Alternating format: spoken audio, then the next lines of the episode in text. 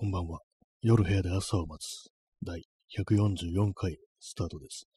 本日は4月の19日、時刻は23時12分です。えー本日東京は晴れ、曇り、よく覚えてないですね。は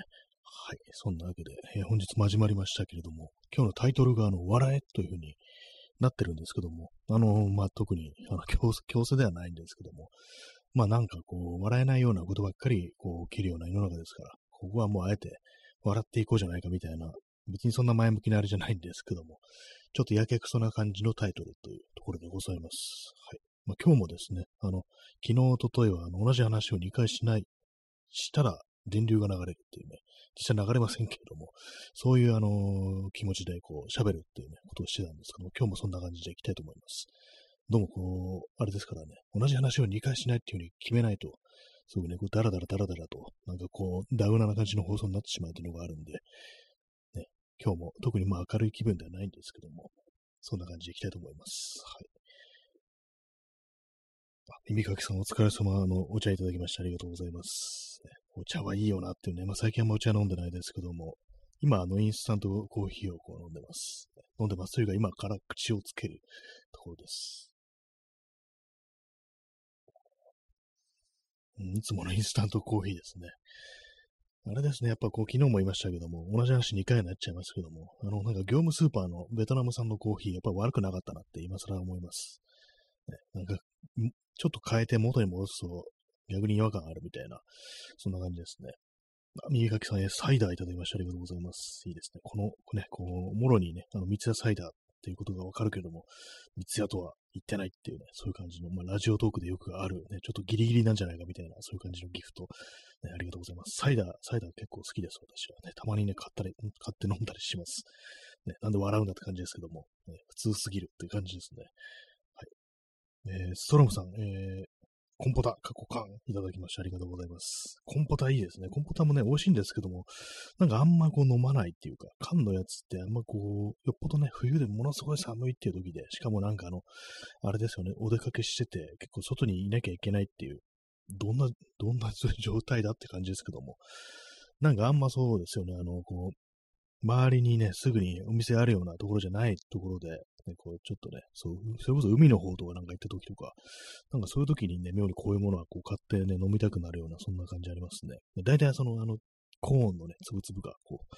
缶の中に残ってしまうっていう感じなんですけども、あれね、なんかあのーありましたよね、あの、中のコーンをね、残さず、こう、ちゃんと、あの、食べる方法みたいな、あのどうやってやるんだかはちょっと覚えてないんですけども、そんななんかね、ちょっとしたテクニックがあるなんて話を、ね、なんかあの、インターネットで私は目にした覚えがありますけども、肝心ねのね、そのどうやってやるのかというのは忘れてしまいました。はい。コーンポタージュ前に飲んだのいつだろうっていう感じですね。缶のやつは本当になんか10年、15年とかそんな感じだと思いますね。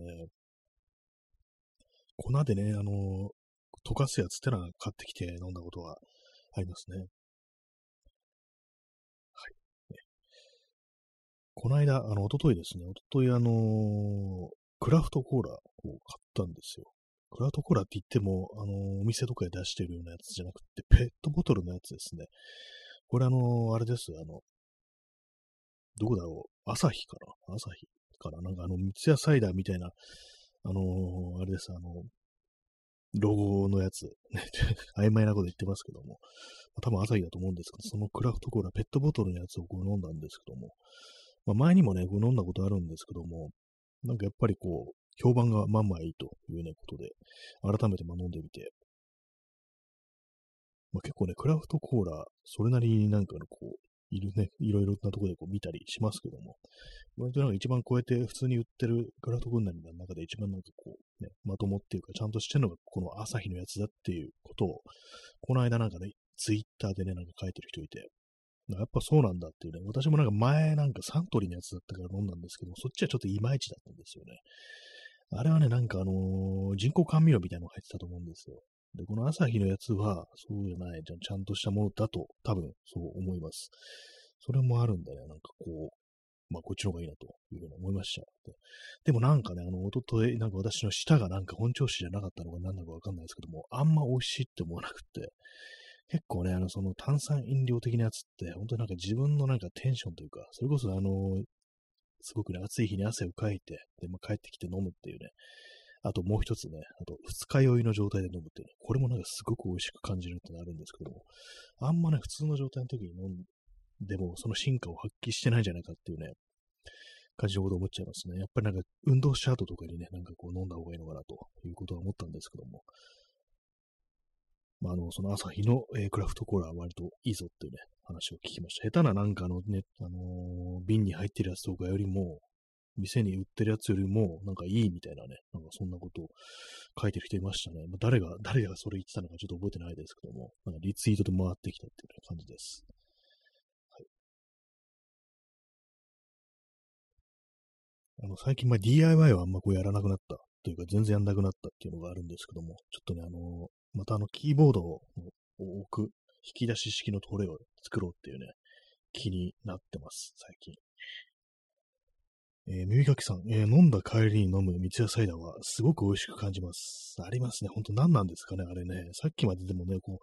う、飲んでるってことはあのビールとか飲んでるわけですから、あの炭酸の入ったね、飲むような飲んでるんですけども、ほんと異常に美味しく感じるときありますよね。あの飲んだ後の、あれは炭酸飲料ってのは、ほんと不思議なんですけども、ね、あれは不思議、ね、ほんと、翌朝とかね、なんかものすごいなんか、うますぎるってね、うまいうますぎる。風が語りかけるみたいなね、なんかそんな感じになるところがありますけども、いいですよね。私はそういう時は結構ね、あのコーラとかをね、こう飲んだり、あとはあれですね、あの、昔あの結構まあお酒飲んでた時は、あの CC レモンとかね、そういうやつ飲んでました。なぜかというとビタミン C が入ってるからっていうね、感じです。ね、いいですね。常にね、なんかあの、その感じのね、こう味覚で痛いものだというようなことは思うんですけども、やっぱりでもね、ちょっと自分の体をいじめないといけないでしょうね。酒なり、ね、運動なりで、ね。そのためだけにお酒を飲むって人ももしかしたらいたりするんでしょうかね。いないでしょうね。そんな人はねっていう感じですけども。ね、炭酸飲料ね、まああの、体にはあんま良くないんでしょうけれども、ね、まああれでしかね、こう味わえないというか、なんかこうね、満たされないものが本当こうありますよね。引き出し式のあの、キーボードのトレイなんですけども、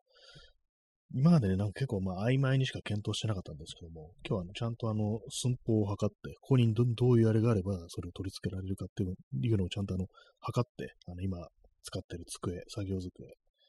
測って、こう、決めました。まあなんかあれですね、あの、いけそうだという感じなんですけども、スライドレール、ベアリングのスライドレール。これ、ベアリングのやつないと、あれなんですよね、あのー、ちょっとガタつきがあるんで、まあ、これあの、ベアリング式のスライドレールで決まりって感じなんですけども、その他に、えー、板ですね、その実際にそのキーボードを置く板。その二つだけ、あとあれですね、あの、あ、それだけですね。それだけ買えばなんか作れそうな感じです。今手持ちの材料がなんかね、こう、木材とか余ったやつをうまく切って、こう、ネジ止めしていけば、なんかいけそうな感じなんで、ちょっとやろっかなみたいな気持ちになってますね。やっぱりね、あの、私、あの、使ってるキーボードが有線のやつなんで、あと、マウスも有線なんですよ。基本的に私、有線しか信用してないっていう感じなんで、なんか結構ね、無線 Wi-Fi とか、あの、Bluetooth とか、ああいうのなんか結構ね、だるいなっていうのがあったりして、調子悪い時とかありますからね。それもあるんでね、あの、私は有線のものを使ってるんですけども、まあ、そうなるとね、有線だと、ちょっとね、なんかこう、その机の上で作業したいって時に、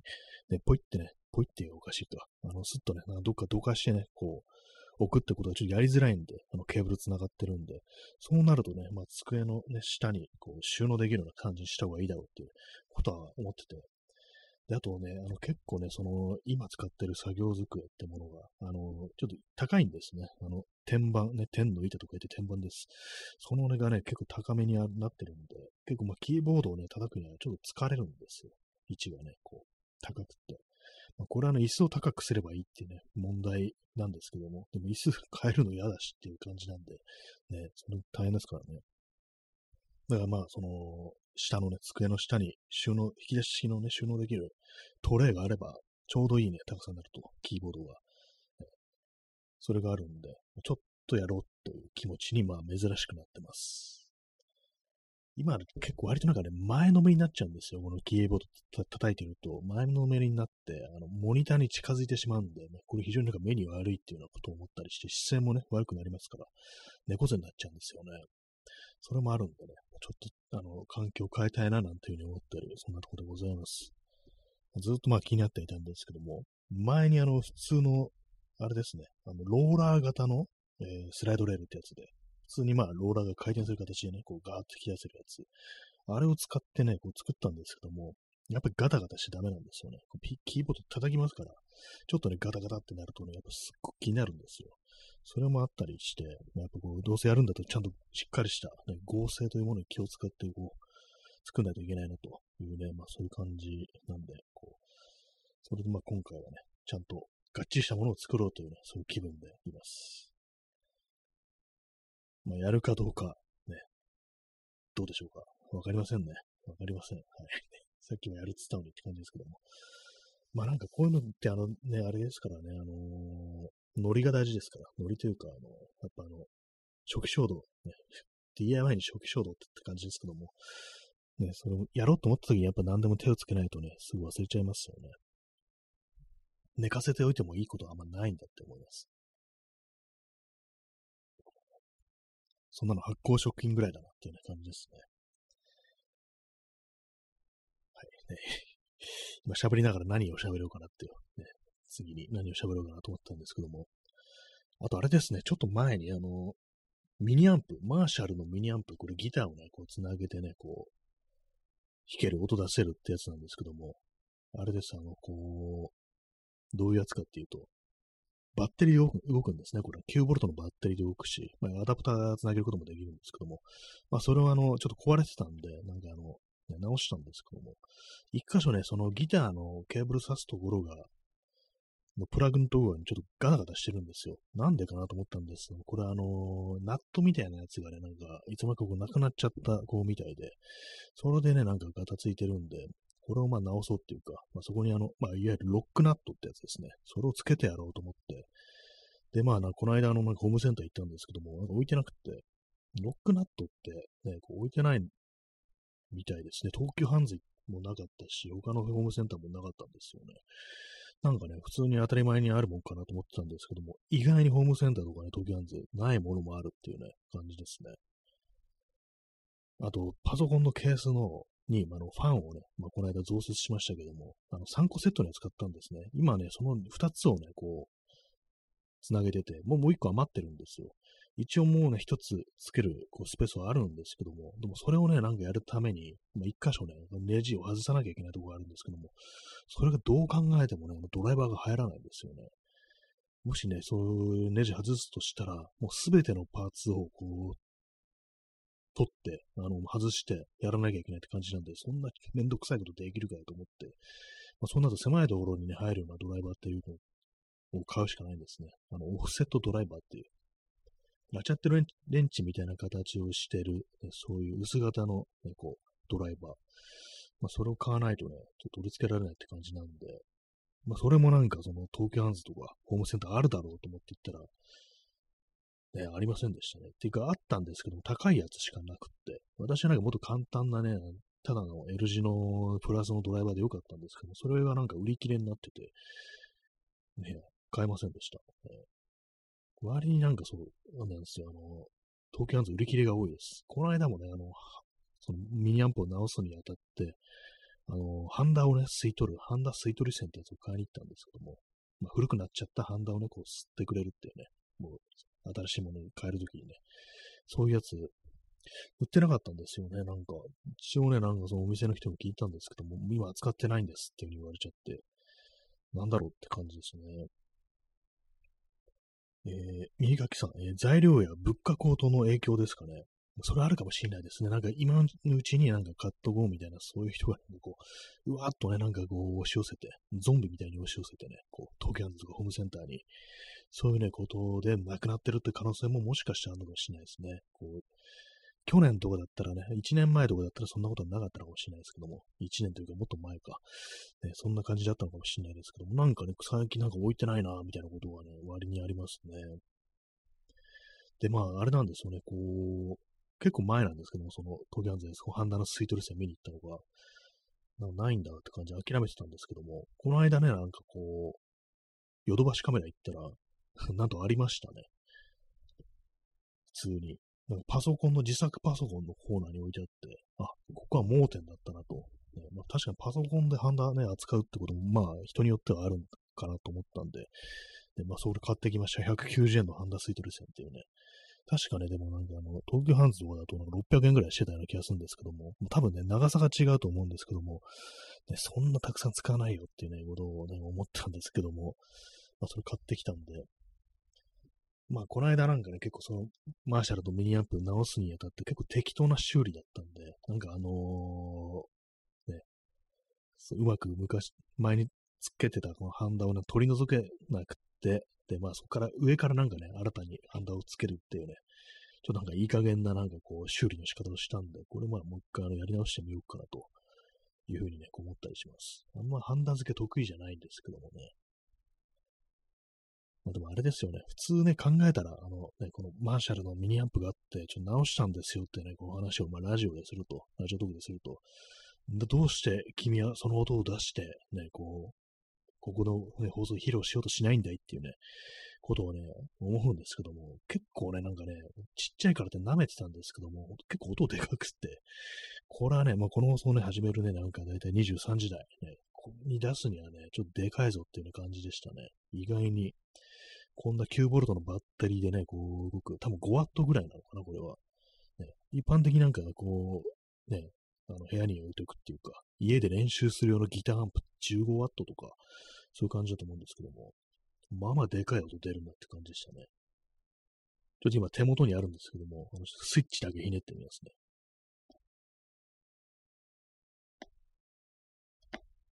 い。一切ね、こう拾ってないかもしれないですけども、あの、スイッチね、ひねった瞬間ね、あの、ボッっていうね、あの、スイッチオンの音がこう、しました。それだけです、ね。あの、ギター繋いでこう出すということはしないんですけども。まあ、でもなんか全体的になんかね、ちょっと、傷んでるのか、傷んでるっていうかね、なんかちゃんとしてないのかなと思うんですけども、なんかね、あの、そのボリュームとかがなんか妙にピーキーなんですよね。あの、つまみね、ボリュームを上げていくと、なんか急にでっかくなるってところとかあったりして、これはもしかしたらなんかあのー、あれですね、改善の余地があるのかもしれないですけども、もう一回そのハンダをね、こう付け直した方がいいのかもしれないですね。あんまこの手のね、こう、音の出るものの処理って私ほとんどやったことがないんで、勝手がちょっとわからないんですけども、まあなんかね、その辺もね、せっかくハンダのスイートレスに買ったことだし、新しくなんかこう全部付け直してみようかななんていうふうに思ってるところでございます。P さん、えー、出遅れました。ありがとうございます。そして、ぷくーというね、ほっぺたを膨らませる、ね、このラジオトークの子供のギフトいただきました。ありがとうございます。結構謎な、謎な感じのギフトですね、これね。まあでもなんかあれですね、前も何度も言ってますけども、ラジオトークのね、このギフトってなんかあんまこう邪気がないっていうか、なんかね、あのー、こういうなんか、なんか可愛らしい感じの方、あの、キャラクターっていうのはなんかどっかね、そのインターネットとかで見るものっていうのはどっかなんかあの、悪意みたいなものをにじませてるっていうのがよくあるんですけども、このラジオトークの子供に限ってはなんかそういう感じがあんましなくって、普通になんか健全な感じがするのが割となんかこう好感がね、こう持てるっていうところですね。誰がね、この、書いてるんですかね、これね。割となんかあの、ラジオトークちゃんとしてんのかなと思いました。この NG ワードとかもね、あの、昨日もね、話題になりましたけども、ブスっていう言葉が使えないっていうね、そういうところがなんかこう、なんか配慮されてるんだな、結構なっていうね、ことをね、思いますね。えー、XYZ さん、えー、リアルタイムではあまり聞けてませんが、追っかけで聞いてます。文化的なラジオとか落語とか聞くのもしんどいとき、雑談にはかなり救われてます。雑な談は大事。話の流れと関係ないですが、このタイミング。ありがとうございます。追っかけでも全然こう嬉しいですね。ね、そうですね。あの、なんかこう、あんまこう、はっきりとしたテーマを持ったあのね、放送とか聞くのがね、しんどい時って割とありますからね。どうでもいい話を聞かせてくれみたいな、そんな気持ちの時にね、まあそういう時に、ためにこの放送があるなんていうね、感じでこう、使っていただけたらね、って思います。ね、ありがたいですね。そういう感じで聞いていただけたら。ね、そう雑な談は大事。雑ですからね、雑。ね、なこう、専門的にというか、一つのテーマを掘り下げるの、まあ、疲れますからね、なんかそれはそれでね。このさ、も何でもないことをね、どんどんどんどんとね、こう、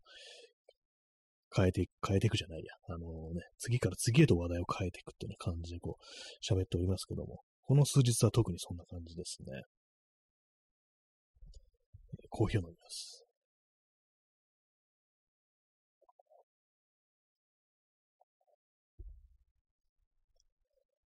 ね、P さん、ね、何でもないようなことが、ね、まあ、幸せだったと思うっていうね、なんかそんな歌ありましたけども、まあ、その歌を歌ってる人はね、なんか元妻にね、こう、DV を、ね、していたという、なんかそんな感じでね、こう、言われてましたね。え、ストロムさん、何でもなかったと思う。そうですね。何でもないようなことが何でもなかったと思う 今私も思わず歌っちゃいそうになりましたけども、歌うとあれですね、あの、こう、後から申請をしなきゃいけないっていうね、これなんか、ね、あの、歌、歌を歌うと、なんかその、あれです、権利のあれをね、ジャスラックなんかあれをこう、申請するね、あの、欄があるんですけども、申請って言うとなんかちょっとね、あれですけども、あの、大変な感じしますけども、普通になんかあの、使った曲っていうのをなんかこう、ね、記入してね、あの、送るフォームがあるんですよね。それをなんかこう、ね、やらなきゃいけないんで、そう歌ってしまうとそうなるんでね、あの読み上げるだけだ多分、この一文だけね、読み上げるだけだったらね、大丈夫だと思います。ね、ラジオとかでもなんかあの、歌う、歌うときに、鼻歌だと OK なんていうね、なんかそういうのあるらしいです。ね、これはあの、なんかあの、リリー・フランキーが言ってたんですけども、実際本当なんでしょうかね、わかんないですけどもね。XYZ さん、えー、何でもなかったと思うってね、こう、後ろ側伸ばしてありますね。これはもう完全に歌ってますね。こう今思わずね、ちょっとね、あのメロディーをつけてしまいそうになりますけども、ね、ちょっとあの我慢しました。はい。えー、ストロムさん、えー、二度とは戻れない夜を持つ男。あ、面白いですね。そうですね、二度とは戻れない夜っていうね、歌ってますからね、何でもないようなことが何でもなかったと思うっていうね。何でもないけれども二度と戻れないっていうね、どんな感じかわかんないですけども、ね、まあ振り返ってみれば、でもね、そんなものになるかもしれないですね。まあ、二度とは戻れない夜っていうのはこう、ね、毎日毎日がそうですからね、今日のこの夜も戻れない。ね、それは確かでね、ありますからね。まあ実際戻ってる人いるかもしれないですけどね、私だけなんかこうタイムマシンの存在を知らないなんていう、そんなことがあるかもしれないですけどもね。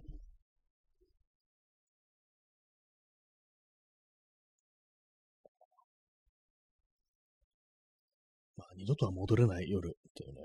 ありますけども、まあ、戻りたい夜ってなんだって言われると、まあ、あんまないですね。よくまあ、あのね、昔に戻れたらどうするかっていうね、ことありますけども、まあそういうね、こう、想像するのがあんま良くないみたいなね、こう、ともまあ言われてたりはこう、するんですけども、私は別にどっちでもいいかなっていうね、感じですね。ただなんか過去を振り返ると、ね、その、まあその、あるね、時期、そのね、こう、どの時期にもね、それなりになんかこう嫌なこともあるっていうね、感じなんで、やっぱ、こう、またあれを体験しなきゃいけないのかみたいなね、そんなこと考えると、ちょっとね、嫌な気持ちになりますね。もちろん、あの、よくわかんなくなってきたんで、この話はね、ちょっと、ここまでにしてね、別の話題に戻しますけども、別の話題に行きますけども、ね、まあその別の話題っていうのがないっていうね、感じですね。この間、あの、なんか、時計なんかね、やっぱもう一個あったらいいのかなってこと思ったんですけども、あの、今、金属バンドの時計をね、ここの間、あの、電池入れ替えて使ってるんですけども、やっぱなんかデジタルの、なんかこう、安いやつをなんかね、もう一個持っておくっていう、雑に扱えるやつ持っておくのっていいんじゃないかなと。それこそカシオミニみたいなやつですね。そういうの思ったんですけども、これもしかしたらスマートウォッチ、まあ、あの、アップルウォッチとかじゃなくて、安いやつ、2000円とかのやつ、ね、ありますよね。なんかああいうのでもいいのかなってちょっとね、最近思ってるんですけども。まあなんかね、別に どう使っていいのかよくわかんないですね。スマートウォッチのね、なんかあの、存在意義がよくわからないんですよ。P さん延長して延長させていただきました。ね、そうだ、危ないですね。忘れるところでした。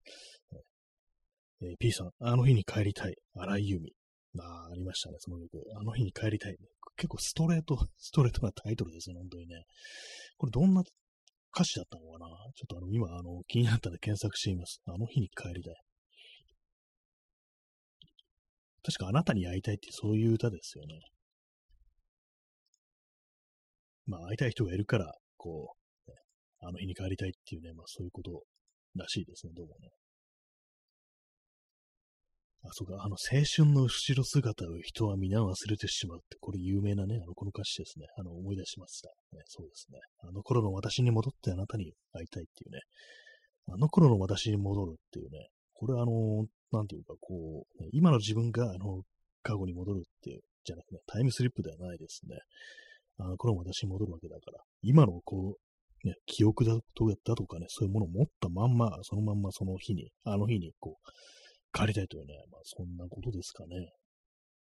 青春の後ろ姿ってなんだよと思うんですけども、で後ろ姿っていうことは、まあ、言ってしまったものをね、見てるだけですから、まあ、大人のから見てる、青春が終わった人から青春を見てるということだと思うんですけども、それすらも忘れてしまってのは、まあ、結構お年をこう、召して、ね、もはやその後ろ姿すら忘れてしまうっていうね、青春のなんかこう、前から見た姿どころかね、後ろ姿も忘れてしまうっていうね、これはこの歌の主人公は結構、まあ、あのね、時間が経ってるのかななんてことをね、思いましたね。うん、適当なこと言ってますね、本当にね。ちょっと座り直します。椅子がね、こうギシギシいますね。まあ、あの日に帰り、帰りたいあの日ってものは、まあ、パッとはね、やっぱ思いつかないですね。まあ、失敗した時にね、あのー、まあね、もう一回あのね、こう、シチュエーションだったら、まあ、前と同じような、こうね、行動は取らないだろうな、みたいな、そういうのありますけども、えーえー、P さん、えー、強くてニューゲーム。まあそうですね、これあの、ビデオゲームでよくあるね、あの、周回プレイですね、こう、ステータスとかが全部上がりきった状態でまた最初から始めるというね、こうやつですね。まあ昨今結構当たり前になってますけども。まあ要はね、その、今のね、こう、記憶だとか、そういうものを持ったまま過去に戻るっていうのは強くて 2UM というね、そういうことですよね。まあでも逆にね、なんかね、もしね、そうなるとしても、赤ん坊からやり直すのってなかなか大変ですよね。あの頭だけね、あの、ね、はっきりしてるけれども、体はなんか子供だからなんか本当にこう全然ね、こう、体力もないし、ね、うまく動けないしみたいなね、そんなことになりますからね。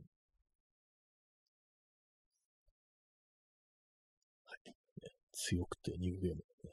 たまにそういうね、のがないね、作品を見るとびっくりしますね。えー、右垣さん、えー、ドラえもんでそういう話ありましたね。あ、そうなんですね。あ、でもなんか、あ、そうですね、ありましたね。あの、おばあちゃんに会うやつでしたっけ？そうですよね。あれまさしくなんかこう、その、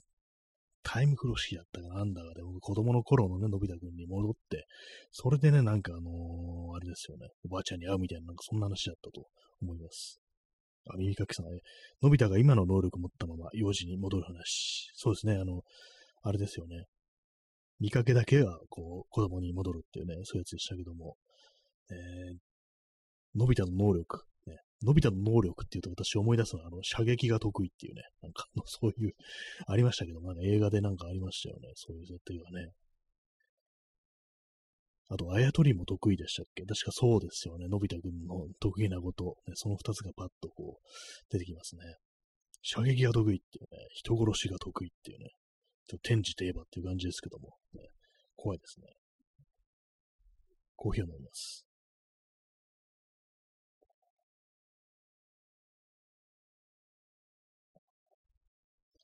今の能力を持ったまんま、ね、まあ、ね、能力、今の能力って何だろうって感じですけども、ね、まあ、時代が違いますからね、今のテクノロジーをね、今の時代のテクノロジーとかをね、こう、ね、うまく扱えたとしても、ね、昔のね、昔に戻ったりしたらまだそれがないみたいなね、それこそスマートフォンだとかね、こう、コンピューターだとか、そういうものって今とはね、こう全然違うというわけですから、ね、そうなるとなんかなかなかこう、その今、こう、得た能力を過去の世界で使うっていうのはね、なかなか難しいものの方が多いような気がしますね。はい。ちょっとなんかわけのわかんないね、ことを言って、こうおりますけども、ね。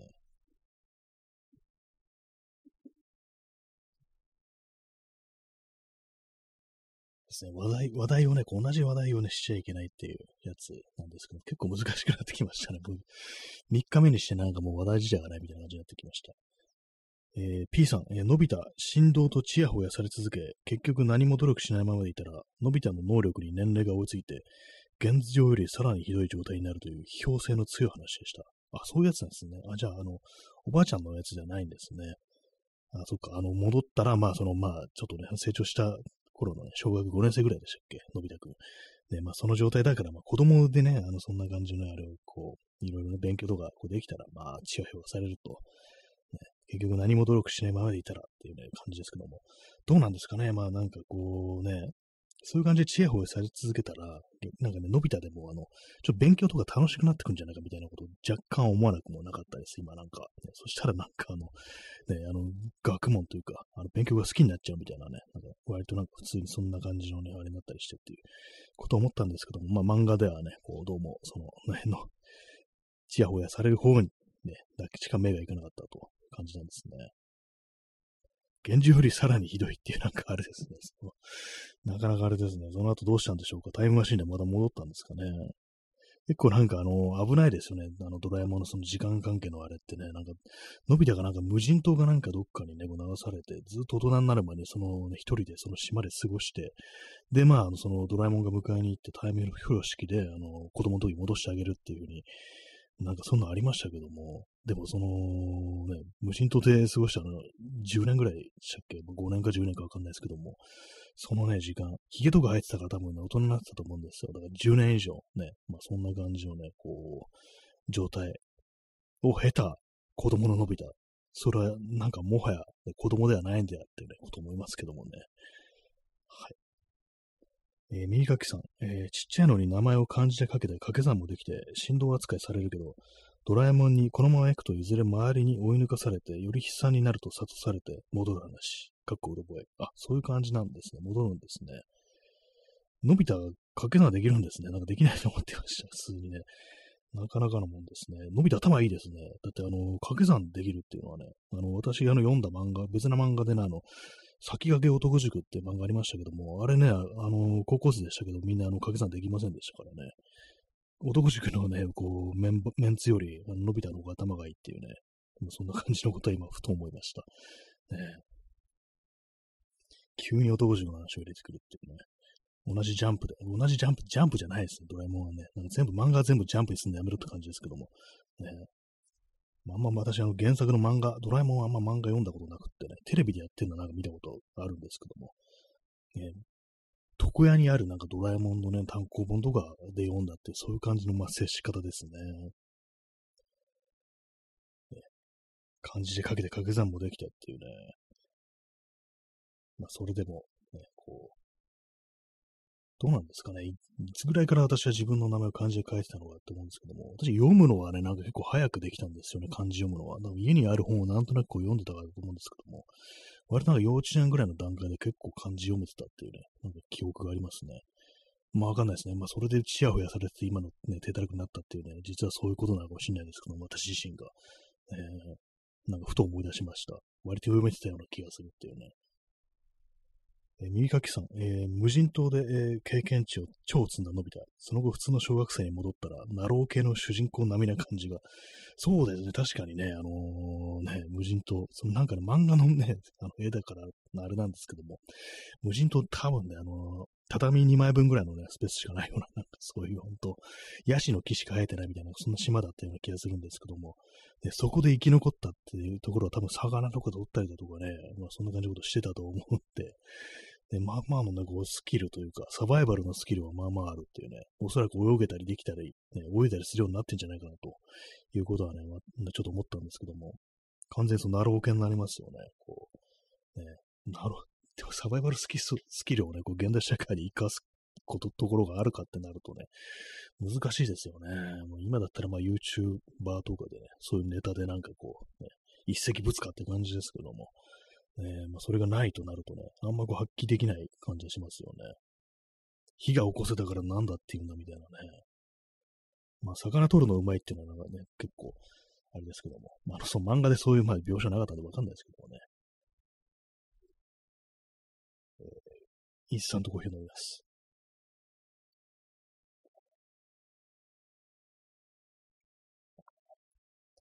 まあでも本当なんか私もそのアウトドア的な趣味ないから、全然なんかその手のことできないですね。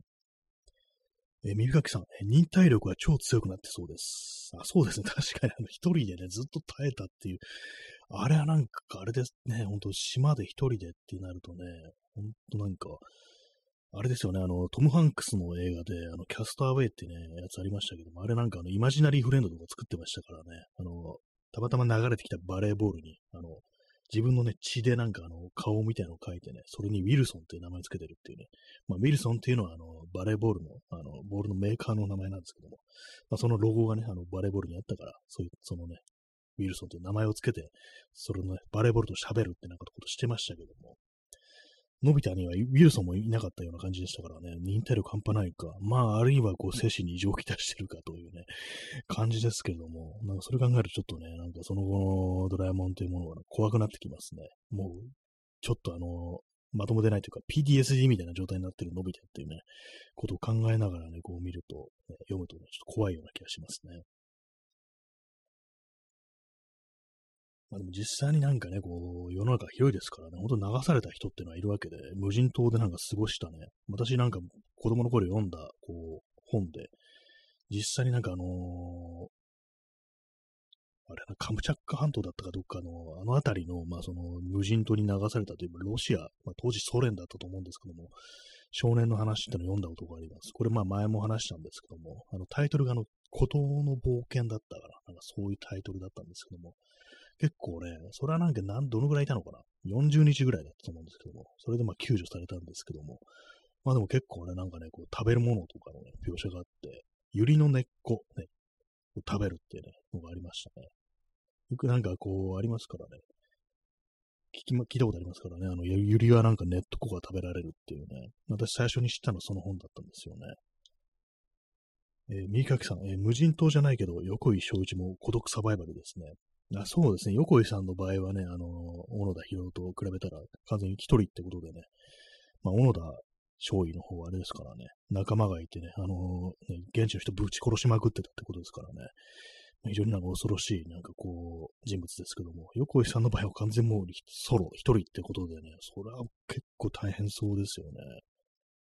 そうなんですか横井さんのことそうあんまりよく知らないですね、そういえばね。どんな感じだったのか。小野田博はなんかその、で、かなりやばいというね、ことでなんか結構話題になってこう知ってはいるんですけども、えー、一人で島で過ごすっていうね、私だったらどうなるだろうっていう、やっぱなんか、ね、本当に誰とも話してもなくっていうね、こと考えると結構、あれなのかなと思うんですけども、まあその前にサバイバルする能力ですね。まあそれが問題ですよね。ね火を起こせないですからね、本当にね。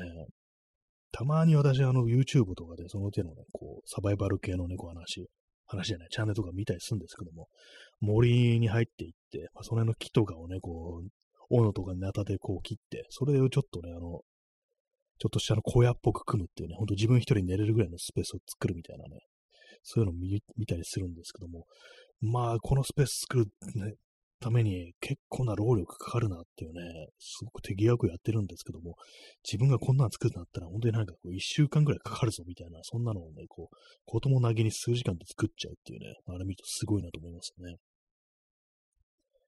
えー、XYZ さん、えー、レイダー。しかし、この話は前にもした気が、あそうですね、その、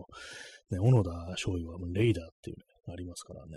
非常にまあ、その、要はあの、殺して奪うっていうことをしてたということだと思うんですよ。ねえ、えげつないですよね。なんか犬をね、あの、けしかけられたから、その復讐にね、あの、膝を打ち抜いて、そこをね、あの、ナタでなんかめった打ちにして殺してやったっていう。恐ろしいですよね。なんか本当にレーダーとしか言いようがないっていうね、ことなんですけども。ねえ、あれがなんでちょっと英雄みたいな扱いされてるの本当なんか怖いんですけどもね。まあ、その、この話は前にもしたし気がっていうね、こう、レイダーね、ほんと、ね、しょっちゅう話してね、このフォールアウトっていうね、まあ、あの核戦争後のアメリカを舞台にした RPG に出てくるね、あの、野党みたいなね、こう連中をね、レイダーというふうに呼ぶっていうね、それが元ネタなんですけども、そういう感じなんですよね。えー、ストロムさん、え、野生の日本兵って普通に恐怖ですね。怖いですね、確かにね。なんかそう首引きから解き放たれて、ね、その残虐性をね、むき出しにした日本兵。恐ろしいですね。そういう状態でもやっぱりあの天皇陛下万歳みたいな気持ちは持ったりしてるんですかね。恐怖ですね、本当にね。本当なんかでもその、ね、怖かったしね、その、普通に日本に帰っていったってのは許せないっていう人もその、ね、フィリピンのね、現地の人にはいたんだろうかなと思うんですけどもね。えー、耳かきさん、えー、虐待を逃れ、山でサバイバル生活を43年したおじさんもいますね。そういえばなんかありましたね、そういう話ね。確か、子供の頃虐待されて、それでまあ、逃れて山でこうずっと生きてたっていう人ね。あの人は結局なんか山を降りたみたいな感じですけど、43年ってちょっと半端ないですよね。こう山男っていう感じですけども。まあ、ずっとなんか、まあ、こもってたわけじゃなく、まあ、一応様子は見に来たりしてたのかもしれないですけども、まあ、住んでるのがね、こう山で住んでるっていうことで。ね、まあ、その人のことはあんまりよく知らないんですけど、まあ、なんかこう、確かドラマ化とかなんかされてたような、なんかそんなこう、記憶もあります。すごいですね、43年っていうのはね。無人島とかで過ごしたっていうのも、ね、あの、ロビンソン・クルーソー、まあ、あれまあフィクションですけども、ですらね、そんな43年はしてないわけですから、ね、考えるとね、すごいですよね。えー、耳かきさん、えー、今は障害者施設の職員になってます。あ、そうなんですね。普通にまあ山を降りて、そういう感じでこう、仕事も手に入れてって感じなんですね。なかなかすごいですね。そうなるとね。障害者施設の職員ってことで、そのサバイバル知識みたいなものが割となんかこう、活かされるのか何なのかちょっとよくわからないですけども、なんかね、ちょっとあの使いどころが難しいですよね。割とね、そういうこう、スキルみたいなのはね。で、まあ、無事な、無事っていうか、なんていうかね、こう、ね、でも虐待ね、きっかけでそういうことになるっていうね、まあ、子供ってなんか逃げるとこなんてないですからね、それこそ山にしか行くしかないみたいな、ね、他になんかどこも頼るあてないし、そんなね、あのー、あれですよね、こう、支援の手につながれるなんて、つながるなんて、そんなこと子供じゃ考えられないですからね。なかなかそう考えるその、虐待というのは本当罪深いなと思いますね。そういうとこうまくつながれなかった結果、まあ山で、山男になって、っていうね、ことですけどもね。コーヒーを飲んでおります。まあ、レイダーね、レイダーとはっていう感じですけども、今日はあの、ね、あの、ホームセンターちょっと覗いたんですけども、ドライバー見にね、あのー、なんかちょっと考えてしまいました。ここにあるものを武器にするとしたらね、何を選ぶかなっていうことをなんかね、ちょっとふっと思ってこう考えてたんですけども、思いついたのが、あのー、鉄のね、あのー、アングル。ま、アングル、鉄の棒みたいなやつあるんですけども、あの、平棒みたいなやつだと L 字のね、やつ。あれをなんか、あの研いで、ね、鋭くして、武器にしようかなってこと思ったんですけども、ね、めんどくさいですよね。だって他に普通になんか刃物置いてあるんだから、なんでそんなことするんだよと思ったんですけども、なんかあの、ホームセンターってね、なんかホームセンターでこう何でもなくね、なんかこう、プラーっとなんか歩いて見てると、なんか変なことをいろいろ思いつきますね。はい。よくわかんない話になってきました。えー、時刻は23時54分、4月の19日。え、明日、もうそうですね、4月の20日なんですね。今年の、今年じゃないや、あの、今月の記憶なしって感じですね。それは大げさですけども、ありますけども。えー、皆様、4月はどんな、こう、ね、月でしたか？まだ20日じゃないかって感じですけどもね、2週間半しか経ってないぞって感じですけどもね。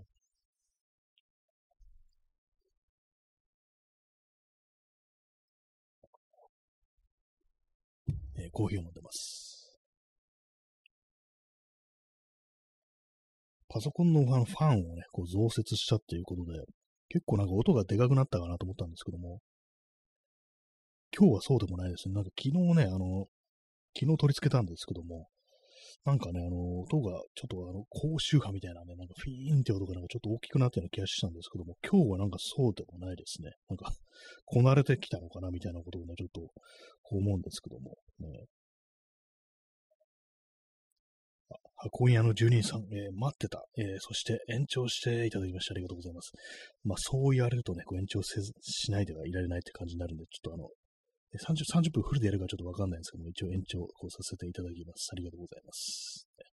そう、リクエストされるうちが花っていうね、感じがありますからね、このね、いつかこの放送もなんかあの、視聴者数、ね、聞いてる人ゼロみたいなことになるのかなっていうふうにね、思ってたんですけども、意外にそうならないですね。やっぱこんだけまあ毎日毎日やってれば、ね、まあ毎日じゃない時もありますけども、ね、まあ、そんな感じになるっていうね。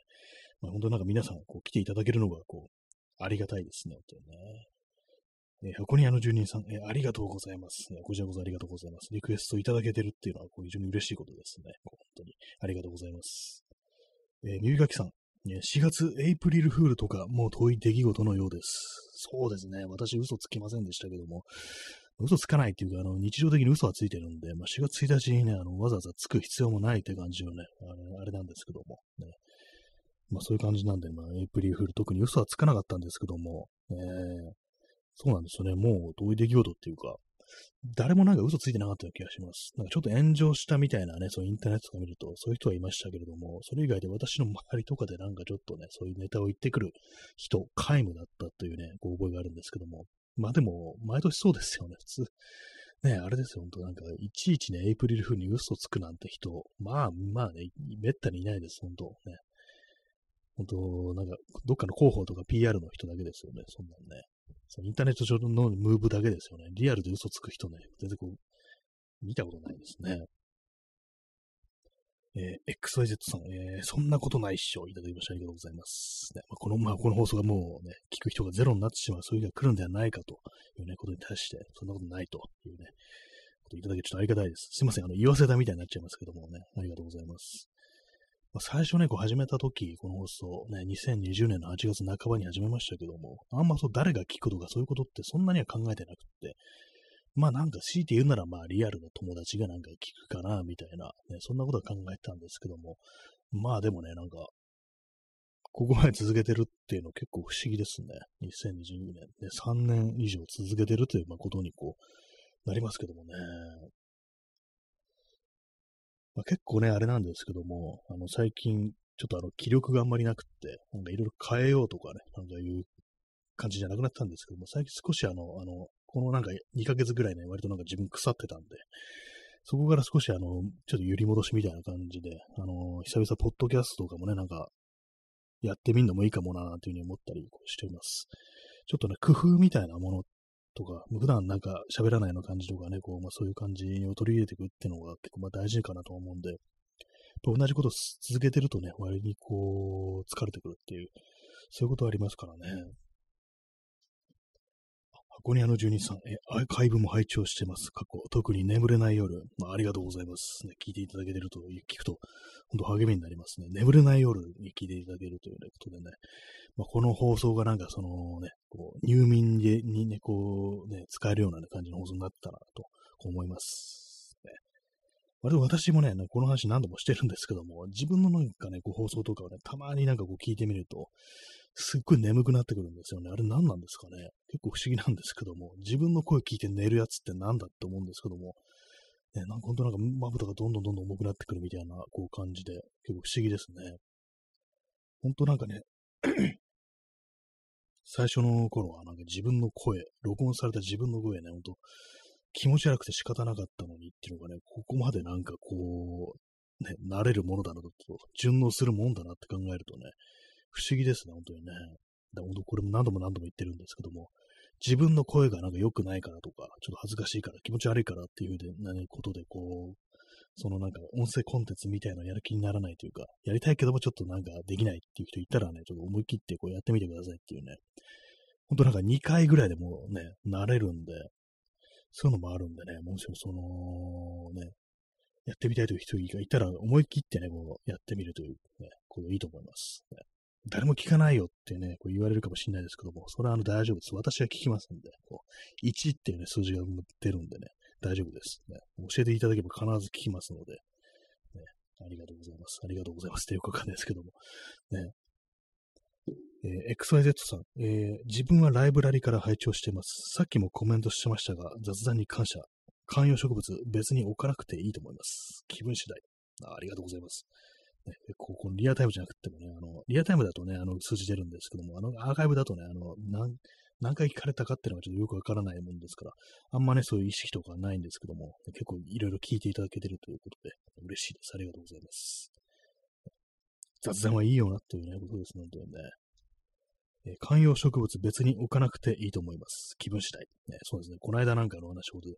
ょっとあの、観葉植物置く気なくなっちゃったみたいなね、なんかどうでもよくなってしまったみたいなね、そういうなんかちょっと後ろ向きなことをね、こう話したんですけども、そうですね。まあ、あの、無理にやろうとすると良くないというね、感じですからね。まあ、生き物ですから、植物もね、生き物ということで、なんかそういう感じでこう置かれたらしたらかわいそうですからね。また、ま、気持ちがなんかそこに向いたら、改めてこう、置こうというね、感じですね。いい感じのなんか植木鉢とかそういうものが見つかるまでっていうね、まあ、別に無理しておく必要もないのかなというね、ふうに思います。それですね。あの、やっぱなんか困ってたのがあれですからね、あの、どういうね、あの、鉢に入れればいいのかっていうね、その鉢をなんか本当セメントで DIY しようかどうしようかみたいな感じで、なんかこういろいろ迷ってたっていうのがあるんで、まあ、それをね、まあ、なんとなくそれがなんとなく解決されるまでは、まあ、こう、別にね、こう、無理して緑を置かなくてもっていうね、こう感じですね。観葉植物。まあね、気分は変わりそうではあるんですけどもね。ちょっとあの、しばらくはなんかこういろんな人のね、あの観葉植物置いてる部屋とかをね、なんかいろいろこう見たりしてね、あのー、理解を深めようと思います。ね、別にその園芸的なものにこう全然こう縁がない人間だったんで、ね、ああいうのも育てるのもなんかコツというかなんというかね、こう花とかね、そういうものを咲かさせるっていうようなもの結構、ね、難しいらしいですからね。枯らしちゃう人は本当にすぐ枯らしちゃうっていうね、こと聞きますけども。で、まあ、なんか相性みたいなものあるんですかね、その人間との。本当なんか、こう、大したことしてないのに、必ずなんかね、こう、花が咲くなんていうね、こう人とかいるみたいですからね、どうもね、なんか、なんでかわからないですけども。えー、箱庭の住人さん、自分は植物枯らしがちなので、えー、エアプランツを置いたりしたことあります。あ、なんかそういうのありますよね、エアプランツってやつ。あれはなんか本当に土とかもなくって、ね、置いとくだけみたいな、なんかたまに置いてありますよね。あれね、お店とか行くと。あれは何でしたっけ？あの、霧吹きとかでちょっとシュシュッと水をあげるみたいな感じでしたっけ？なんかあのー、それこそ空気中の水分みたいなとこからなんか取り入れるみたいな感じで、まあ、見た目なんかちょっとはちっちゃかったり地味だったりするのかなとは思うんですけども、ね、なかなかいいですよね。土があるのってなんか割にハード高いですからね、あれね。まあ、あれですよ、植木鉢といえば、ね、あれです、あの、猫が倒すっていうね、そういうことよくあるみたいですけどもね。大変ですよね、動物飼ってる人はね。結構あの植木鉢っていうね、ちょっと高めのところに置いたりしますからね、そういうところなんか猫が取ったりして、バーンと落っことしてっていうね、ことがよくあるなんて話を聞いたことがこうあります。えー、箱庭の住人さん、えー、週に一度、ジャブッと水につけてました。あ、そういう感じなんですね。あの、まあ、一応水はあげるけれども、なんかすごく少なくていいっていう、つけるだけで OK っていう。あ、そうなんですね。それってなかなかいいですね。ちょっと洗うみたいな感じで、ね、水につけるっていう。そうですね。エアプランツってものもいいかもしれないですね。なんかあの、植物ぶら下げたいみたいなね、気持ちがあるんですよ。高いところにあって、それがなんか下の方にね、わさっと伸びてるみたいな、そういうなんかね、こう、部屋の写真を見て、まあ、ちょっといい感じだなと思ったのが、まあ、今回観葉植物置いてみようと思ったね、あの、初めなんで、きっかけなんで、結構エアプランツだとそういうことするのが楽そうですね。土とかね、あのー、水とかあると、結構高いところに置くのって不安だったりね、こう、ちゃんとした台みたいなのも作らなきゃいけないですけども、エアプランツならほんとぶら下げておくだけでいいっていうね、紐とかにくくりつけてぶら下げておくだけでいいんじゃないかみたいな、そんなことをね、ちょっと思ったりするんで、そうですね、ちょっとエアプランツってものを少し調べてみようかなと思いました。水につけるだけなら、ね、こう私でもできるみたいな感じになりそうですね。まあ、ドライフラワーをね、なんかこう、飾ってるって人もいますね。そういえばね。乾燥したやつってね、枯らしちゃうから始めてから枯れてればいいんだみたいなね、なんかそういう感じで、ドライフラワー飾るみたいな、そのあるらしいですね。えー、箱屋の住人さん、薄ネオイデスというエアプランツがもしゃもしゃで長く垂れ下がって好きです。あ、なんかいいですね、それ。薄ネオイデス。ちょっと検索してみますね。すごい名前ですね、なんか。サジェストで出てきましたね。あ、あ、これですね。あの、お店とかによくあるやつ。エアプランツって置いてあるやつ。この感じ、いいですね。これね。なんかあの、ちょっと淡い緑みたいのが、これなかなかこう、風情があるというか、なんか結構おしゃれな感じしますね。これね。薄根多いです。ちょっとこれ、いいですね。そうなんですよね。こう、エアプランツ。なんかあの、こう、お店とか置いてあると、本当なんかあの、手のひらに乗るぐらいのちっちゃいやつがね、なんか置いてあるみたいな感じで、なんかそれだけなのかなと思ったんですけども、よく考えたら植物だから、伸びる、増えるっていうのはね、どうもあるらしいですね。なんか株分けとかなんかそういうのがね、なんかこう、そういう記事がヒットしたりするんで、私みたいな、本当なんかちっちゃいちっちゃいやつだったんで、ちょっとあの、インパクト的にね、薄いかなと思ったんですけども、やっぱこうちゃんとなんか伸ばしていくと、それなりの存在感ありますね、これね。結構良さそうですね。ちょっとあの、これあの、今度お店とか行ったら見てみます。こうわ、わっさーってなってるのね、これはいいですね。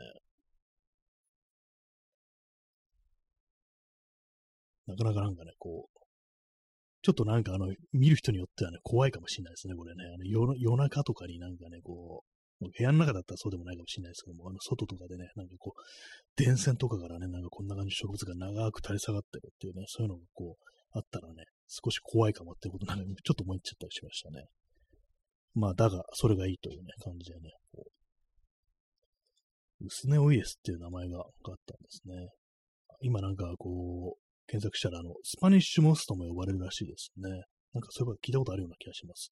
スパニッシュモス。やっぱりあの、木の枝とかにぶら下がって、なんかこう、ね、育つみたいなことらしいですね。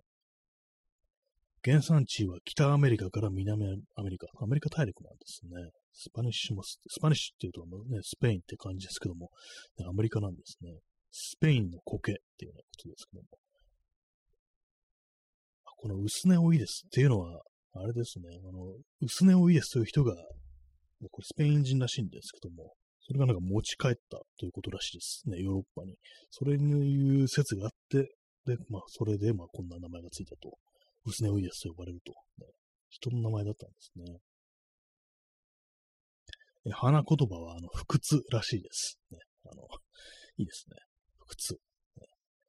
まあでも土がない状態でね、こう育つってなかなかすごいですよね。草といえば土、植物といえば土っていうね、まあそうじゃなくても、まあせいぜい水かって感じなんですけども、なかなかね、空気中から水分吸収するっていうね。あ、しかもこれ花咲くんですね。花があるんですね。なかなか面白いですね。えー、直射日光の当たるところは、こう、NG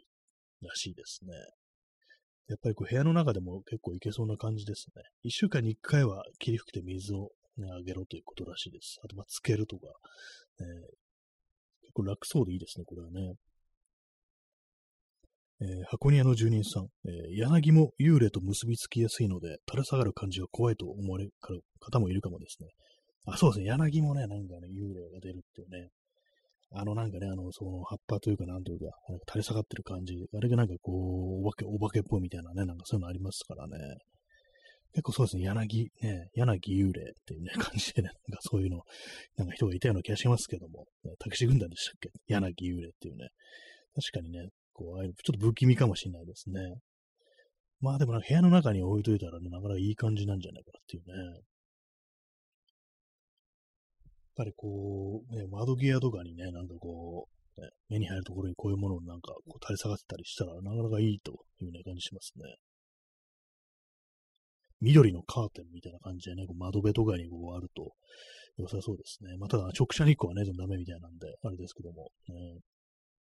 緑のカーテンっていうのはあれですね、あのー、ゴーヤ、ゴーヤもなんかよくそんなこと言われますよね。あれもなんていうか、こう、ね、よく伸びるわけで、結構その、ベランダとかにで、まあ、つるが伸びるもんですから、まあ、育てて、それでまあちょっとあの、日差しを遮るみたいな、そういう風に使われるってこともあるらしく、私も一回ね、なんかちょっと育ててみようかなと思って、結構ね、その育ね、その、ゴーヤ育ててる、ベランダで育ててるって友人にね、どうかっていう聞いたことあるんですけども、結局なんかね、やらずにっていうね、感じでしたね。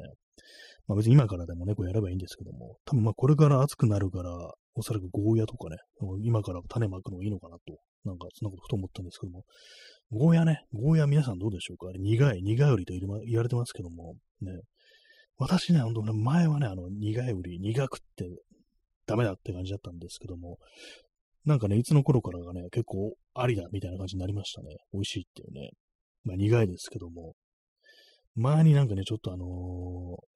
地方の方に出かけた時に、あの道の駅で結構でっかいゴーヤを買ってきて、それをね、なんかこう、炒めて食べるっていうことをね、なんかよくしてたというね、時期がありましたね。最近全然まあ食べてないですけども。えー、そう、昔はね、苦売り、ゴーヤ苦くてダメだと思ったんですけども、やっぱあの、あれですね、豚肉と卵と、あの、ゴーヤ炒めるやつね、ゴーヤチャンプルでしたっけ？あれね、あれは美味しいですね、やっぱりね。まあでもまだね、あの、私の舌もね、まあ、完全にね、あの、ゴーヤに順応できてない感じなんで、作るときやっぱあれなんですよ。その分量、ね、ゴーヤが少なめになるっていうね、そのがあったりして、なんかあの、卵とか肉の方が多いみたいな、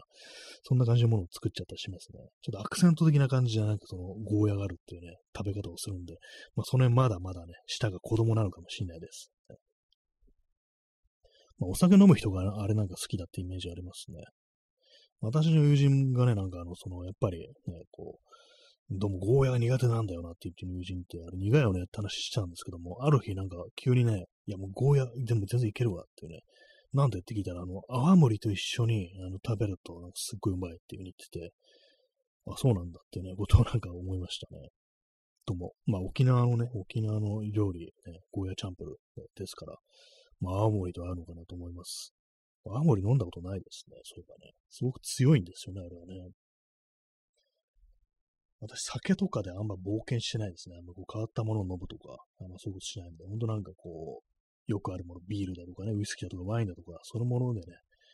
こう、とどまっちゃってるところあるんですけども、結構なんかね、こう、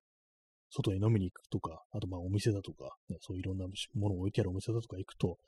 いろんなお酒があるわけですからね、なんかこう、もっといろいろね、こう、せっかく飲むんだったらいろんなものを飲んだらどうなんだっていう感じしますけども、なんかね、こう、同じものばっか飲んじゃいますね。やっぱあの、悪酔いするのが怖いっていうのがね、それがありますね。えー、右垣さん、えー、友人の家で出されたゴーヤの中をくり抜いて、そこにエビを吸い潰したものを入れて輪切りにして揚げたものが美味しかったです。あ、それ美味しそうですね。いいですね。エビを吸い潰すっていうね。なかなかのね、輪切りにしてあげる。そのなんか、あれですね。そのエビの味と、こう、一応苦いみたいなのと、それ揚げてあるからなんかその苦さもちょっとある、なんとマイルドになってるんですかね。それかなり美味しそうですね。ちょっとあの、ゴーヤ食べる機会あったらなんかそ、そんな感じでちょっと揚げるっていうのをちょっとやってみたいなと思いました。いいですね、なんか。くり抜くのってなんか基本ロマンありますよね。なんか、くり抜いて中に何か入れるっていうね。いろんな料理ありますけども。えイカ飯とかありますよね。イカのね、あのー、あれ頭、頭なのかなあの部分、頭の中にあの、米を、もち米入れるなんてね、なんちゅう料理だと思うんですけども、なんか基本なんかくり抜いて何か入れる系のものって妙ななんかこうロマンみたいなものを感じるんだと思いました。えー、まあでもくり抜く、あんまくり抜くと皮だけになっちゃうっていうね、そういうのがありますね。よくあるのがね、夏になるとよくあの、スイカをね、あのー、半分に切って、で、まあ、その半分だとスイカ、くり抜くじゃないですけども、あの、スプーンみたいなやつでね、こう、丸く丸くなんかこう、その、身をね、こう、こそげ取るというか、果肉をね、こそげ取って、ボール状にしてなんかこう、ね、で、そこになんかい、なんかお酒だとかね、なんかシロップだとかそういうものを注ぐみたいな、なんか、そんな、なんかあの、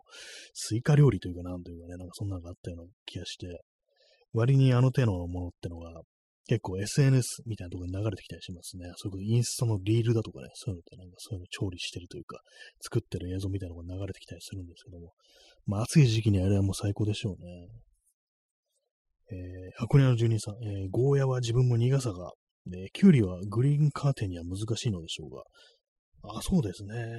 でも、箱根の住人さんも苦さがちょっと気になるんですね。やっぱそうですよね。まあ、ねキュウリやグリーンカーテンには難しいのですが、そうですね、キュウリもね、なんかツルみたいなのが伸びていくってありますけども、あれなんかそういえば言われないですよね。なんかゴーヤばっかり言われるって感じで。でキュウリの育て方ってあんまこう考えたことないですけども、ね、どうなんでしょうか。ね、キュウリはね、キュウリでね、夏とかね、あれ体が冷えるからね、こう、いいですよね、あれね。あんま栄養がないっていうね、言われたりするね、なんかこう、不遇ななんか野菜というイメージありますけども、ね、こう、いいんですよね。私、ぬか漬けとかがね、かなり好きですね。きゅうりはね、ぬか漬け、漬物にすると、塩で揉んだやつとかも結構好きだったりするんですけども、ね、栄養があんまないっていうね、そういうこと言われてますね。えー、耳かきさん、えー、パリピアスイカに穴を開けてウォッカー注ぎ込む。ありますね、なんか、あの、こう、ね、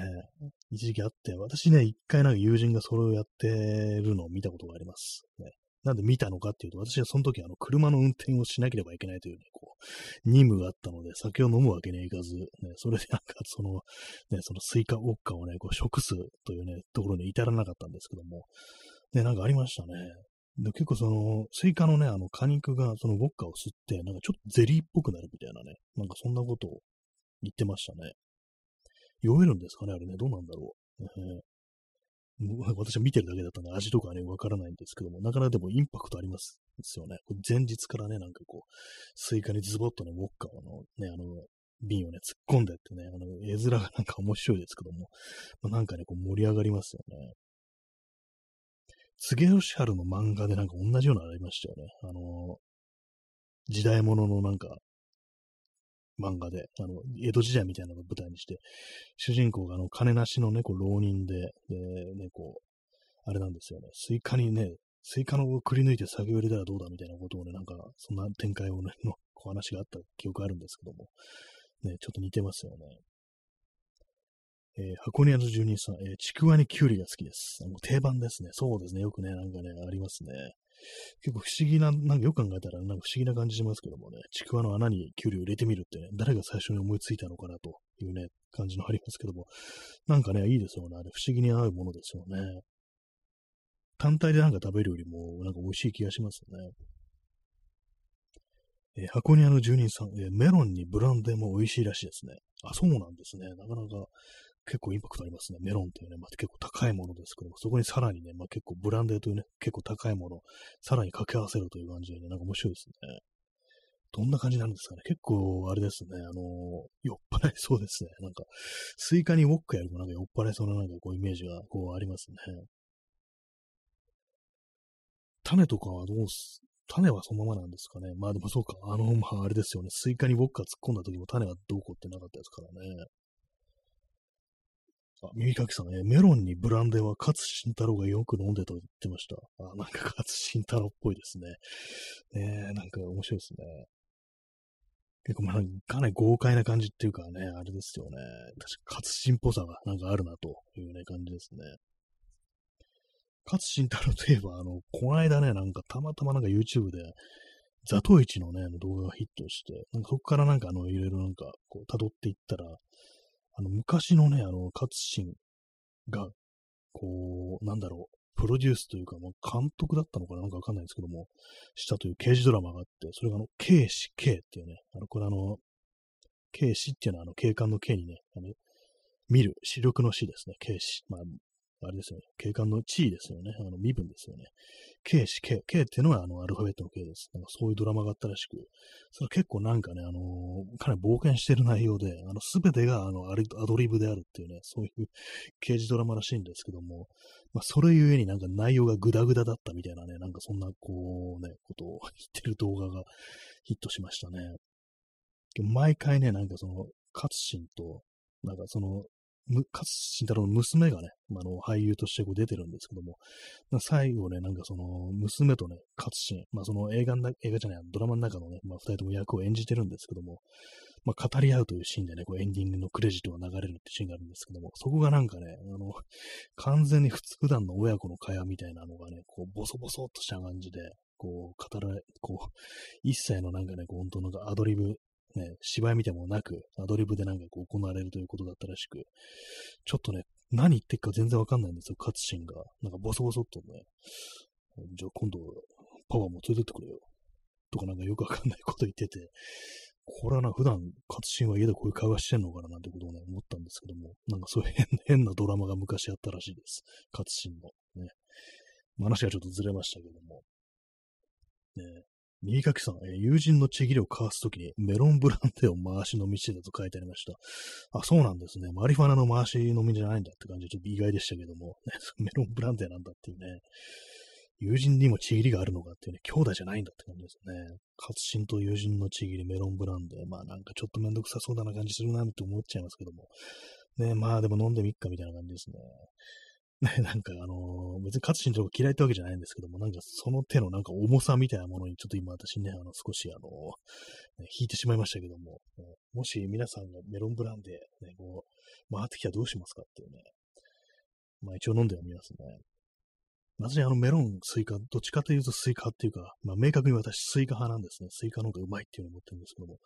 メロンね、ブランデー入れた方が実はうまいっていう、そんなあったりしてっていうね。メロン結構あれですね、生ハムとかと一緒に食べられたりして、いろんな食べ方されてますね。えー、右書きさん、えー、カツシンは、えー、ザトイチの時も脚本書いてもほぼ無視して、その場の思いつきやアドリブで、今でいうグルーヴ感を重視して作ってたので、当たり外れの落差がすごかったらしいです。あ、そうなんですね。ザトイチね、私見たことないんですけども、そうだったんですね。無視して、アドリブでっていうね、まあ、役者としての勝新だと、まあ、そんな知らないんですけども、ねなかなかのそういうとこを重視してたんですね。まあ、あの監督とかね、まあ、周りの人たちは本当大変だったんだろうなと。まあね、スパッとね、バシッとはまればそういうのがすごくうまくいってたっていうね、そういうことなのかもしれないですけども。確かにね、まあ、その、たまたま見たその、活心のザトイチの動画、なんかね、確かにちょっと普通のなんか演技と少し違ってたような気がしますね。なんかこう、そうですね、バシッとなんかね、事前に決めてたのをそのまま行ってますっていう感じじゃあんまなかったような、言われてみるとっていうね、そんなこと思います。グルーヴ感かっていうね、まあ、その行き着いた先が K し K だというね、なんか最後、ね、クレシットところに、まあ、家族の普通の会話がね、もう唐突に登場するみたいな、そんな感じになったんですね。まあでもなんかこう、そのね、その紹介してた動画、ね、まあ、まあ一応問題作というか変な作品ではあるけれども、まあすごいという、まあ、感じの評価をしてましたね。えー、耳かきさん、えー、カツシンは面白いし、すごい人ですけども、ザ・昭和親父なので、朝起きたらまず息子がカツシンの靴下を履かせていたという話がちょっと行きました。あ、そうなんですね。まあでも確かに昭和親父ってありますけども、靴下を履かせるっていうのがなんか結構変な感じしますね。なんだろうって自分で履けないのかなみたいなこと思いますけども、ねえ、なんか、謎、謎ですね。ちょっと、ね、引きますね。本当に。え、履かせるのっていうね、感じですからね。召使いみたいな感じですね、そうなるとね、なんかね。まあ、勝慎太郎の息子、ね、まあ、知らないですけども、ね、俳優だったような気もします。よくわかんないですね。はい、まあ、有名人のね、息子も結構大変そうですね。この間ね、たまたまなんかね、なんかね、ヤフーを訪れた際にニュースで、北島三郎の弟子っていう、まあ、ちょっと名前忘れちゃったんですけども、演歌歌手の人が、あの、一時期ね、デビューして間もない頃に、あの、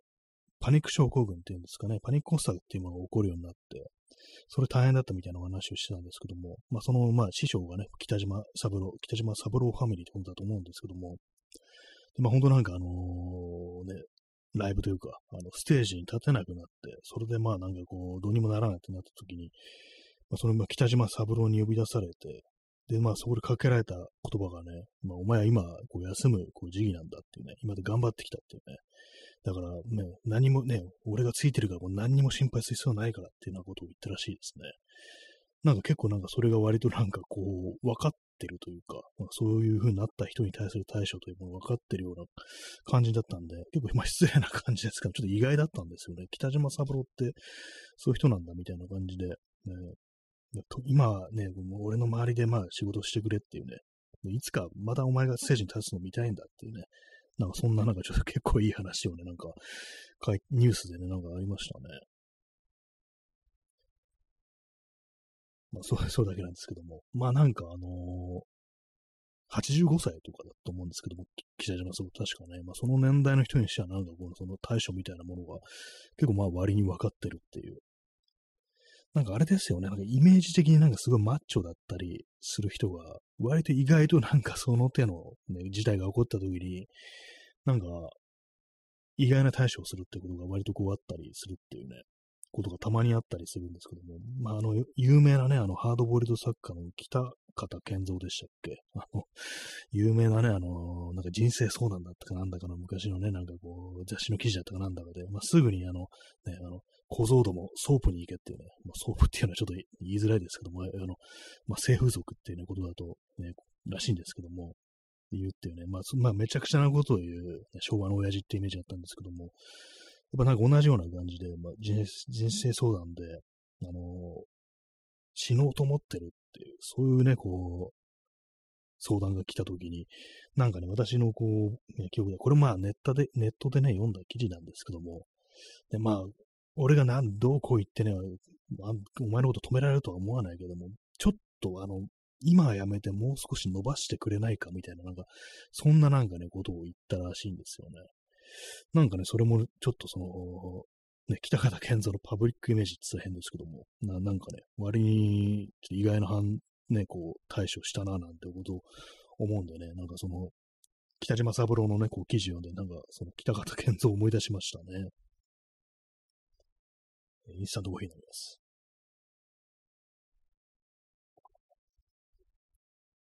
えー、エクサイテッドさん。えー、小津の映画見てると、サラリーマンは奥さんにスーツ脱がしてもらって、着流し着せてもらって、ご飯をよそってもらってて、家のことというか、身の回りのことマジで何でもしてもらってた時代なんでしょうね。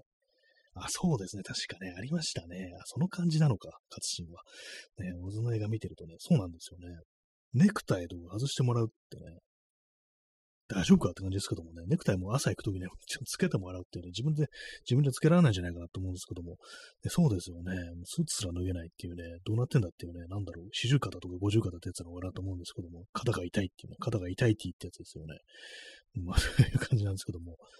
ね、なんかそうでしたね。そういえば、あの、そう、オズの映画そうですよね。大体まあ、当たり前にね、あの、なんかあの、ね、両開きになってるタンスの前でね、大体ね、あの、今日はね、なんか会社でどうだ、こうだとか言いながらなんかね、こう、服脱がしてもらってるっていうね。まあ、なんか全部ね、まあそう、家のこと全部、身の回りのこと全部、着るものね、食べるもの、何でもって感じだったんでしょうね、本当にね。えー、ストロムさん、えー、大きな長男はそうですね、妻をなん、なんかこう、妻の子供みたいななんかね、感じになってたのが当たり前だったのかなというのね、こう思いますね。なんかね。本当になんか、当時は本当にそれが常識というか当たり前だったっていうね、ことを考えるとね、なんかすごいですね。まあでもね、なんか、この間ね、たまたま見た、その、70ね、8年だったかな、77年の、あの、アメリカ映画のクレーマークレーマーって見たんですけども、ね、あれでもなんか、ね、あの、要は妻にね、こう、出て行かれてしまった男の話っていうね、話なんですけども、結構ね、なんか今っていうか、まあ、よくね、こう、日本のなんかネット動画でね、言われるようなね、こう嫌なこう旦那みたいな、なんかそういうね、言葉と同じような、ね、そういう行動パターンと同じようなことをその、主人公のね、こうダスティン・ホフマンがしてるみたいなね、なんかそんな描写があったりして、アメリカでもやっぱあんな感じだったんだっていうね、そう考えるとあれですね、ほんとなんか、西洋社会においても、アメリカにおいても、その、ね、それこそスーツ脱がしてもらって、ね、なんか着せてもらってみたいな、そういうのがアメリカとかでもあったのかもしれないですね。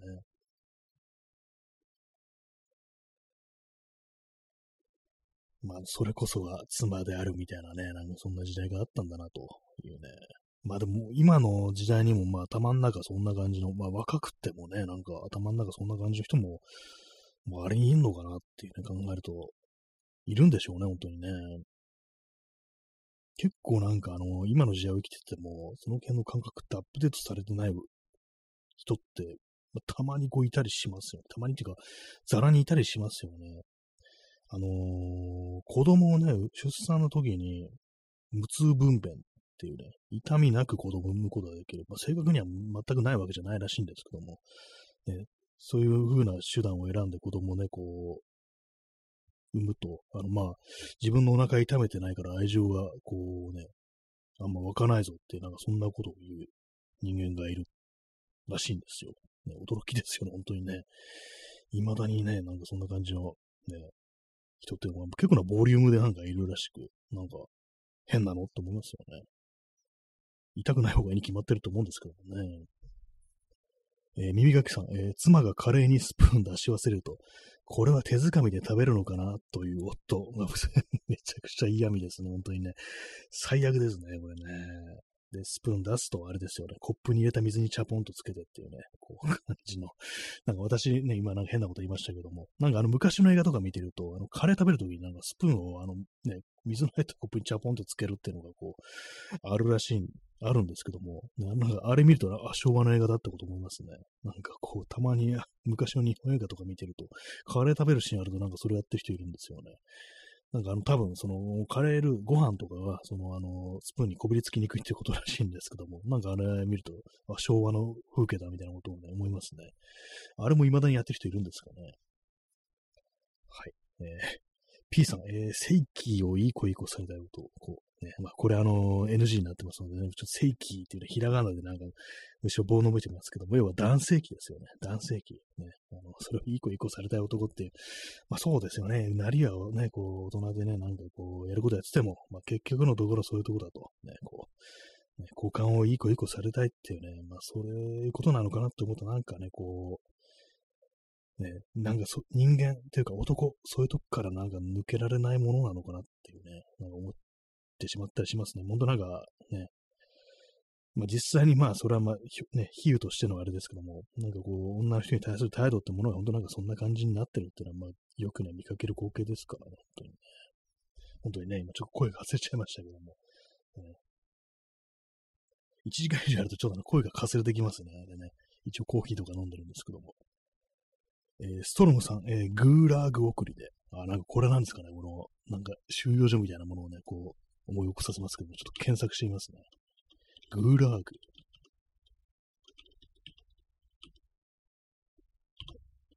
グーラーグ。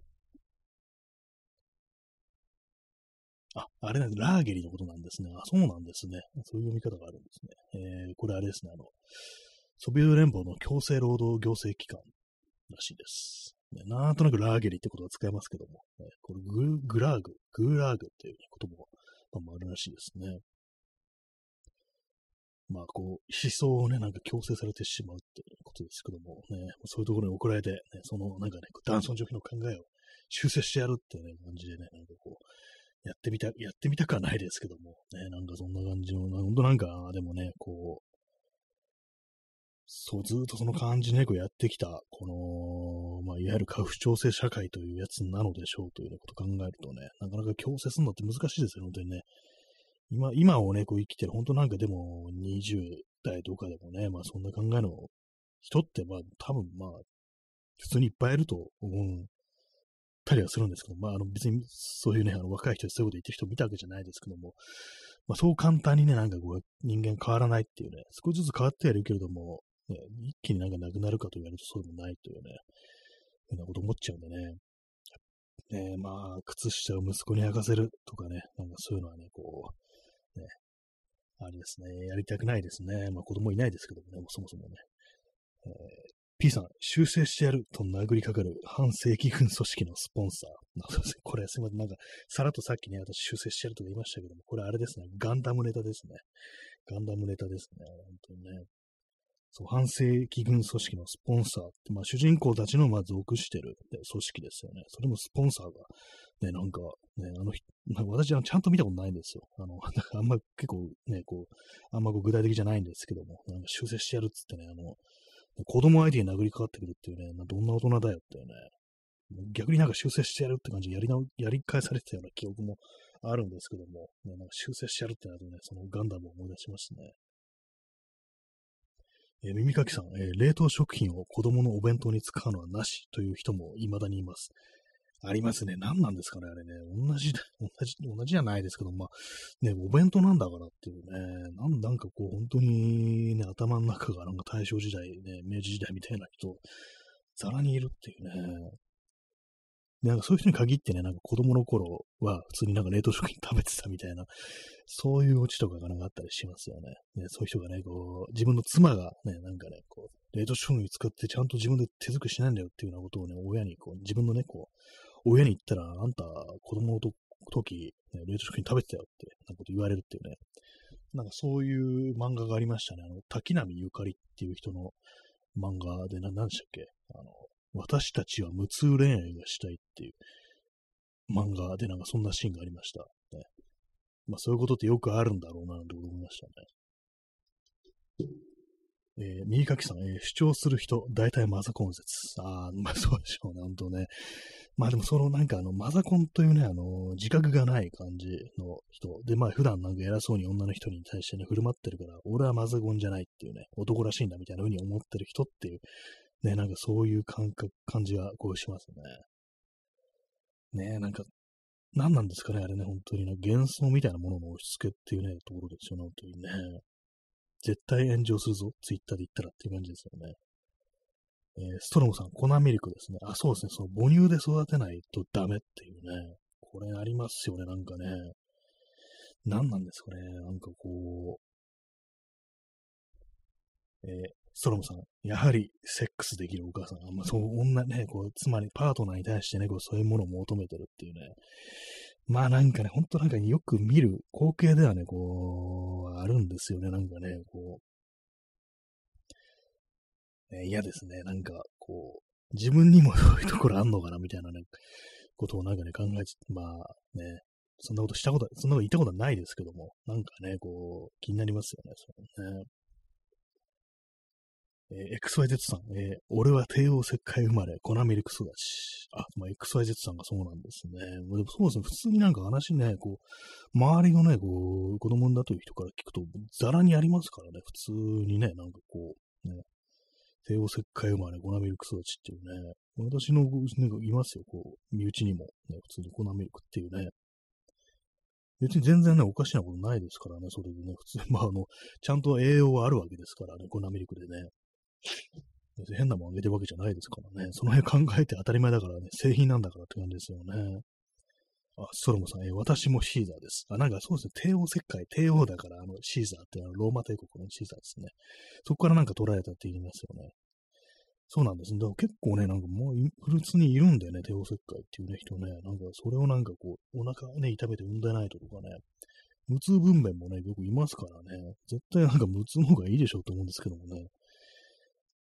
結構なんかその出産の時にね、もうこれ子供の頃とかね、なんかその女の人は子供産む時にすっごい苦しいとか痛いとかいうことを聞いて結構怖かったんですよ。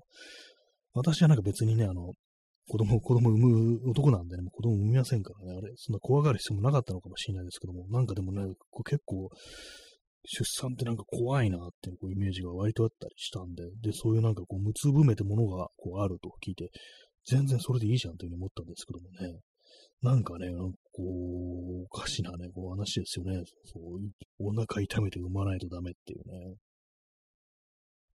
えー、耳かきさん、えー、バキのお父さん、母体から生まれるときに、俺を取り、取り上げろと主張。そうなんですね。あの、バキっていう漫画ですね。あの、主人公のお父さんが、こう、まとんでもないあれなんですよね。もう怪物みたいな男であるというね、ことらしいんですけども。まず喋ってるんですね。その 生まれた瞬間喋ってるって感じで、ね、も、もはやそこかって感じですけども、だいぶ成長して出てきたなみたいな感じですけどね、俺を取り上げろっていうね、もう彼 もすでにこう逆転した、ね、関係が出来上がってますけども、生まれた瞬間からやね、こう、母親をなんか召使いのようにこう、扱ってるということでね、まあ、あの漫画、ちゃんと読んだことないんですけども、かなりまあめちゃくちゃな感じがしますね、本当にね。俺を取り上げろっていうね。まあ、自分では動けないんだっていうね、まそこはさすがにって感じですね。まあ、バキの父親であっても、ね、動くことはできないというね、そこは赤ちゃんなんだっていうような感じですね。ちゃんとね、あの、栄養、ね、ミルクとかも与えてもらわないと死んじゃうっていうね、そういうことなんですね。えー、箱根の住人さん、えー、鼻からスイカを出す痛さと聞いて怖くて産むのを諦めました。あ、なんか聞いたことありますね、それね。怖いですよね。鼻からスイカを出す痛さっていうね。でも鼻がね、なくなっちゃうじゃないかって感じですけども、ね。鼻からスイカを出す痛さって聞いて、私、あのー、昔のあのトータルリコールって映画で、あの、そうです、あの、ストロムさん、トータルリコール、全く同じこと考えてましたね。あの、主人公のね、あの、シュワーツェネッカーが、あの、頭の中に発信機みたいなの仕掛けられてるんですよ。でもそれを取り出すのに、鼻からなんかね、そう、あの、監視、ね、手術に使う監視みたいなね、ハイテク監視みたいなのを突っ込んで、ぐーっとなんかね、鼻の穴からね、こう取り出すっていうね、発信機を、シーンがあるんですけども、結構その発信機が、スイカとまでいかなくっても結構ボール大みたいな感じでかいんですよね。なんかその鼻からスイカを出す痛さって聞いてね、そのトータル・リコールのそのシーンを思い出しました。全くね、ストロムさんと同じこう発想してるというね、そういうところでございますけども。ね、まあそそうなんですよね。鼻からスイカを出す痛さっていうね。無理ですよね、そんなんね。確かに結構そういう感じでなんかあの、ね、選択肢、無痛っていう選択肢を与えられてないと、ちょっと子供の産む嫌、ふうに産むの嫌っていう風になってね、当然ですよね。そんなね、こう、恐ろしいのをね、自分で行くかって言われたらね、だから全然ね、無痛でね、いいと思うんですけどもね、子供欲しい人がいたらね。えー、箱庭ジュニーさん、懐かしい、ね。結構前の映画ですよね、本当にね。えー、XYZ さん、えー、笑ってます。ありがとうございますね。バーホーベンずっとすごい笑い。あの、そうですね、ポール・バーホーベン監督のね、あの、あれですね、トータルリコールですね。リメイクよりもね、あれ、シュワツェッカーの方が面白かったですね、やっぱりね。えー、耳かきさん、えー、ムツゴロウさん、いいですね。この間亡くなっちゃいましたけどね、ムツゴロウさん。ムツゴロウさんね。ムツゴロウさん、いろんなね、動物になんかね、こう、ライオンとかにね、指食いちぎられたりしましたけどもね、無痛とはいかなかったようですね。えー、ストロムさん、えー、シュワは妊娠もしてますね。ありましたね。なんか、シュワッツネッカーがなんか、これ妊娠して子供を産むっていうね。なんかそんなありましたね。割となんかシュワッツネッカーなんか変わった映画にこう出てたような、ね、気がしますね。確かテレビでやった時になんか見たこう覚えがあります。シュワッツネッカーが妊娠する映画。ちょっとタイトル忘れちゃったんですけど、なんか割に面白かったようなね、記憶ありますね。はいね、そんな感じでね、もう縁も竹縄というね、ところでございますが、えー、時刻は0時41分、日付変わりまして4月の20日になりましたと、そういう感じです。え P さん、トータルリコール、ディック原作なのもポイント高い。そうですね、あの、フィリップ・ケイ・ディック原作なんですよね。私読んだことないんですけどもね、面白そうですね。はい、ね、そんな感じでね、結構、今日は1時間半とね、長きにわたってお送りしてまいりましたけども、いかがでしたでしょうか。話題ね、二度同じ話題を続けないでできてることができてましたでしょうか。箱根の順さんありがとうございました。こちらこそありがとうございました。まあ、そんな感じで、あの、本日はそろそろね、こう締めくくらせていただきたいと思います。えー、それでは皆様、本日もご清聴ありがとうございました。それでは、さようなら。